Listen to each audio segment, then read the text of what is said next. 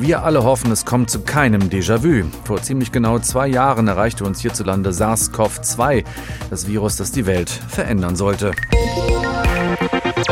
Damals war das eine Mischung aus mal nicht die Pferde scheu machen und abwarten. Dann mussten wir alle mit einer heftigen Pandemie klarkommen, die nun langsam am Abebben ist, hierzulande zumindest. Während man in China gerade wieder von enorm hohen Infektionszahlen hört. Darum berät die Europäische Union heute über den Umgang mit Reisenden aus dem asiatischen Land. Bei diesem Expertentreffen geht es darum, sich über mögliche Corona-Maßnahmen abzusprechen.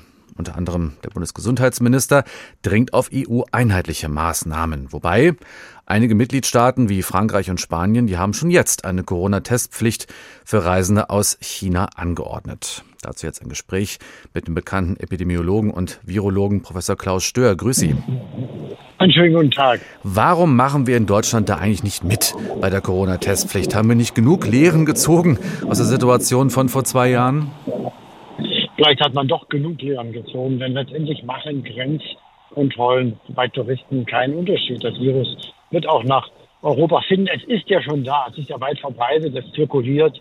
Äh, es gibt ungefähr 100.000 äh, Corona-bestätigte Fälle jeden Tag in Westeuropa. Und die Dunkelziffer ist natürlich noch viel, viel größer. Also wer jetzt glaubt, mit solchen Tests äh, irgendwas ändern zu können oder müssen in Europa, um das Risiko zu reduzieren, das, das ist einfach nicht richtig. Auch nicht, was andere Virusvarianten möglicherweise betrifft, die in China sich ja zum Beispiel schon gebildet haben könnten?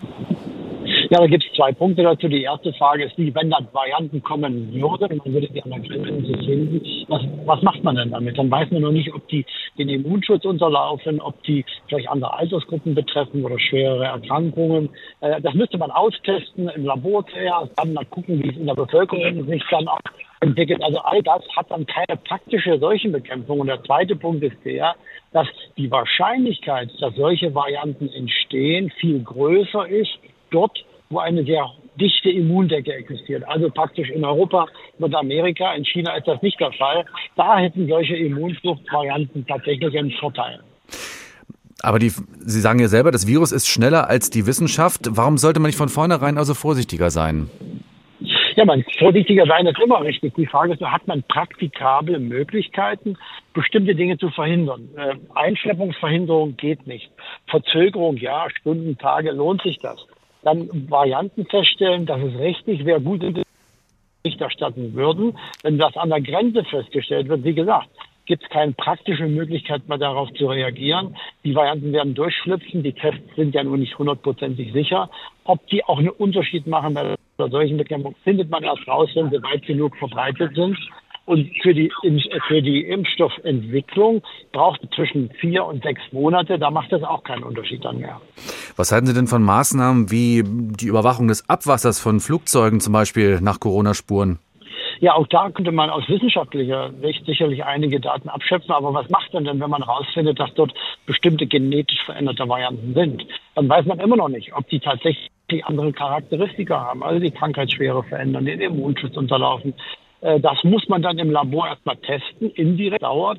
Und dann braucht man die Daten ja, wie sich das Virus in der Bevölkerung verhält. Also das muss sich erstmal ausbreiten. Und dann kann man sagen, ob es tatsächlich den Immunschutz unterläuft oder nicht. Also all das, wie gesagt, wenn man findet solche Varianten, dann kann man auch noch nicht darüber viel sagen. Und wenn sich eine Variante in China durchsetzt, dann werden wir das in Europa mitbekommen. Die sehen das ja in den USA. Das geht innerhalb von Wochen. Jetzt ist dort eine neue Untervariante von Omikron ähm, weit verbreitet, über 70 Prozent in den Ostbereichen des Landes. Das kriegt man sehr schnell mit. Es wäre gut, wenn die Chinesen berichten würden, dann könnte man eine Menge Luft aus der Diskussion jetzt rausnehmen.